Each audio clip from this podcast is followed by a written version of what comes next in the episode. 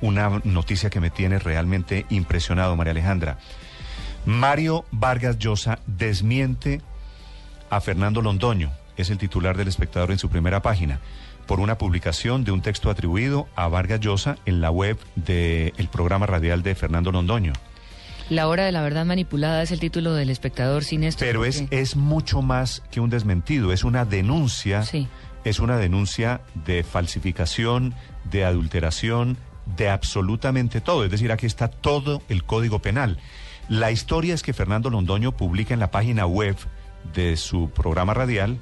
Eh, Fernando Londoño es, como todos los oyentes de Blue Radio lo saben, un hombre exministro del Interior que representa en, temas de comunicaciones, pues a lo más granado del uribismo y, la derecha, derecha, derecha de este país. Y en esa página del programa, de su programa La Hora de la Verdad, se inventó una columna de Vargas Llosa. Se la inventó prácticamente toda. La columna se llama Si lloro por ti, Si lloro por ti, Argentina. Sí. Y el espectador trae la historia de, la columna, pues de cómo no es verdad, pero especialmente trae la respuesta de Mario Vargas Llosa. Pues el Nobel de Literatura, nada menos. Uno de los escritores aún vivos más importantes de nuestro tiempo. Y quiero leerle algunos fragmentos del desmentido, del desmentido de la columna.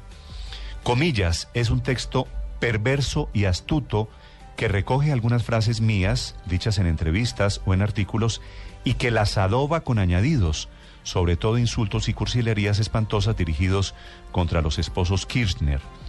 Ahora, veo que el grotesco texto ha sufrido una nueva manipulación con el añadido colombiano, porque al final de la columna le cuelgan un pedacito de Colombia, entre otras cosas, terriblemente mal escrito. Ya voy a, leer ese añadido. Y se pregunta Vargas Llosa, ¿qué demonios se puede hacer contra estas tergiversaciones y usurpaciones delictuosas. No es la primera vez que me ocurre, no hay manera de saber el origen del fraude y por lo tanto tampoco hay modo de defenderse contra esta usurpación de identidad mediante una acción judicial. Es la pesadilla orwelliana materializada.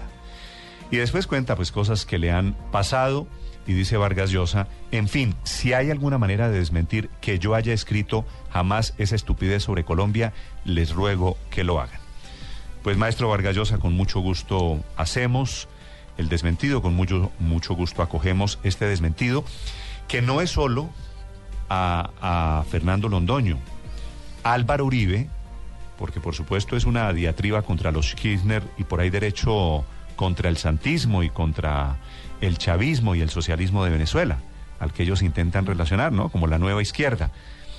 Pero es que Álvaro Uribe retuiteó en su, en su cuenta Twitter, reproduce la columna de Vargas Llosa. Entonces hay que hacer la precisión de que se la inventaron mm. realmente de una manera tan burda, tan grosera, mm. tan pobre intelectualmente, mm. porque es que no, usted lee, Sandra, la columna y dice esto no puede ser escrito simplemente por razones de estética, esto no puede ser escrito por Vargas Llosa. Termina la frase de la columna, perdón Sandra, diciendo oremos por Colombia y esto también eh, llamó la atención de quienes conocen la prosa de, Vargas Llosa, eh, que se preguntaron si esto realmente lo había escrito el Nobel. Y, justamente, eh, pues ahí empezó a jalarse la cuerda de la columna que fue publicada el 19 de agosto del 2014 un poco más de un mes, un mes y medio, eh, lleva esta columna, o por lo menos el debate sobre la columna que hoy revela el diario El Espectador.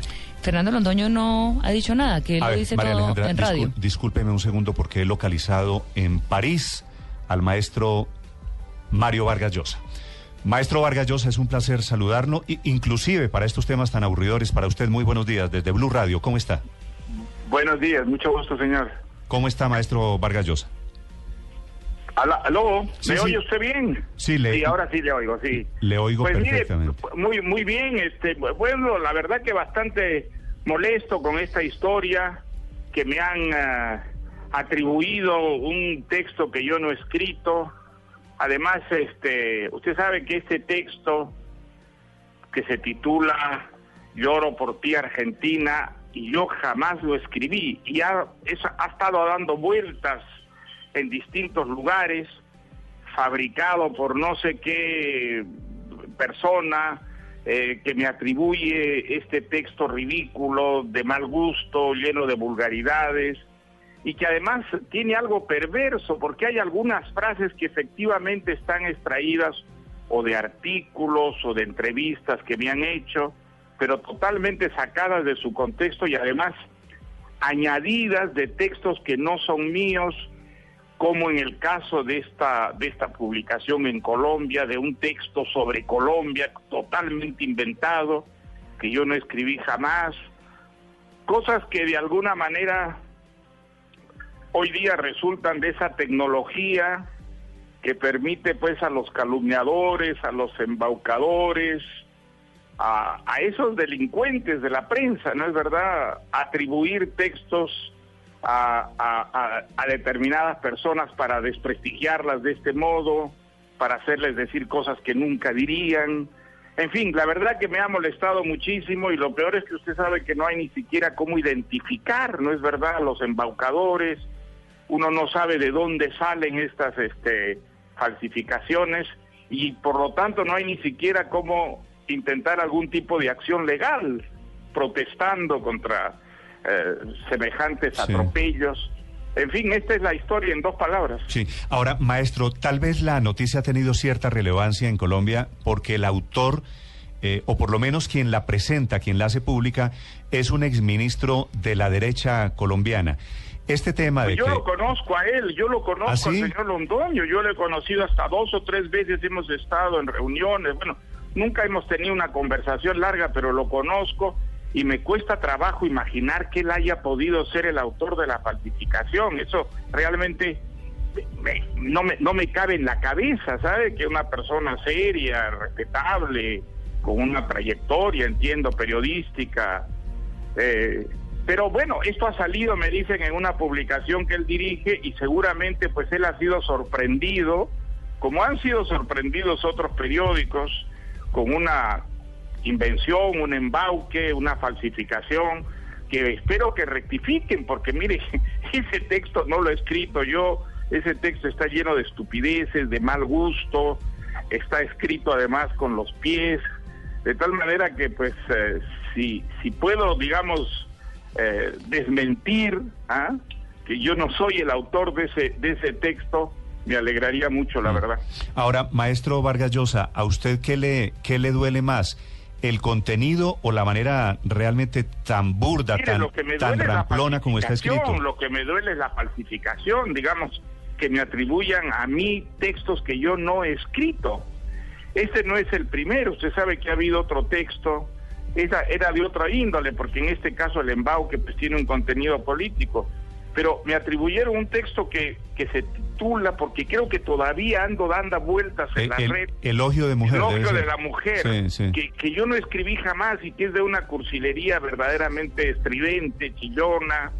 Eh, no sé quién inventado semejante texto, ¿sabe? Y, yo me enteré que existía porque recibí una felicitación de una señora que me dijo, lo felicito por su elogio de la mujer. Y yo, dije, ¿cuándo he hecho ese elogio de la mujer? Y, hay, y hay otro de García Márquez, atribuido a García Márquez, también muy lacrimógeno. Bueno, pero eso está ocurriendo todo el tiempo, ¿sabe usted? Y como no hay, como digamos los embaucadores, los falsificadores, tienen garantizada la impunidad, entonces esto va a seguir proliferando a menos que de alguna manera pueda tecnológicamente identificarse a los falsarios, ¿no es verdad? Mm. Porque realmente ya que a uno le roben la identidad, eso sí es la materialización de la pesadilla de Orwell, ¿saben? la pesadilla orwelliana de que ya uno no solo pierde la libertad, sino también su identidad.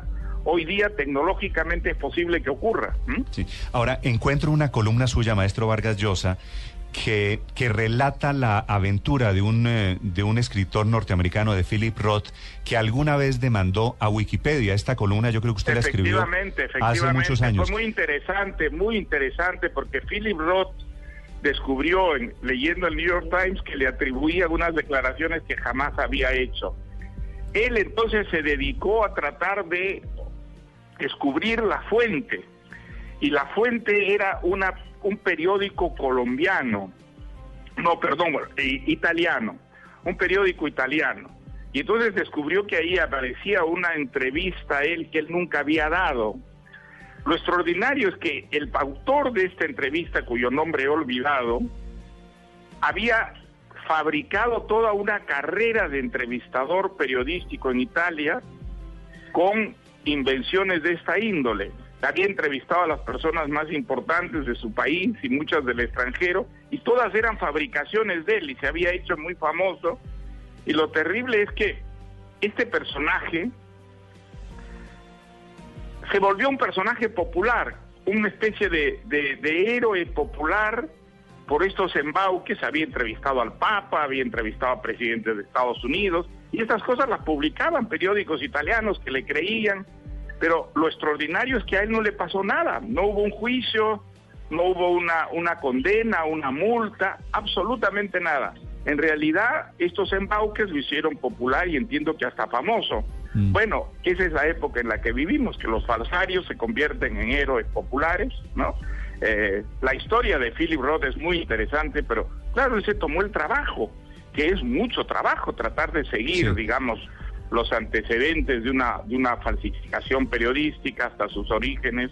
Pues esa es una historia que habla mucho de la civilización del espectáculo en la que vivimos, ¿no? Ese, ese es el nombre de su libro, ya de eso le quiero preguntar. Efectivamente, es un ensayo sobre ese tema. Maestro, maestro Vargas es un tema que tiene que ver mucho con la degradación de la cultura y de los valores en el mundo en que vivimos, ¿no? Eso es lo que me interesa, es lo que le quería preguntar, porque mire, desgraciadamente no puedo seguir, señor, porque Hombre, no usted me sabe que estoy en pleno trabajo he interrumpido un momentito porque quería hacer esta, esta aclaración que ojalá llegue a muchos espectadores colombianos.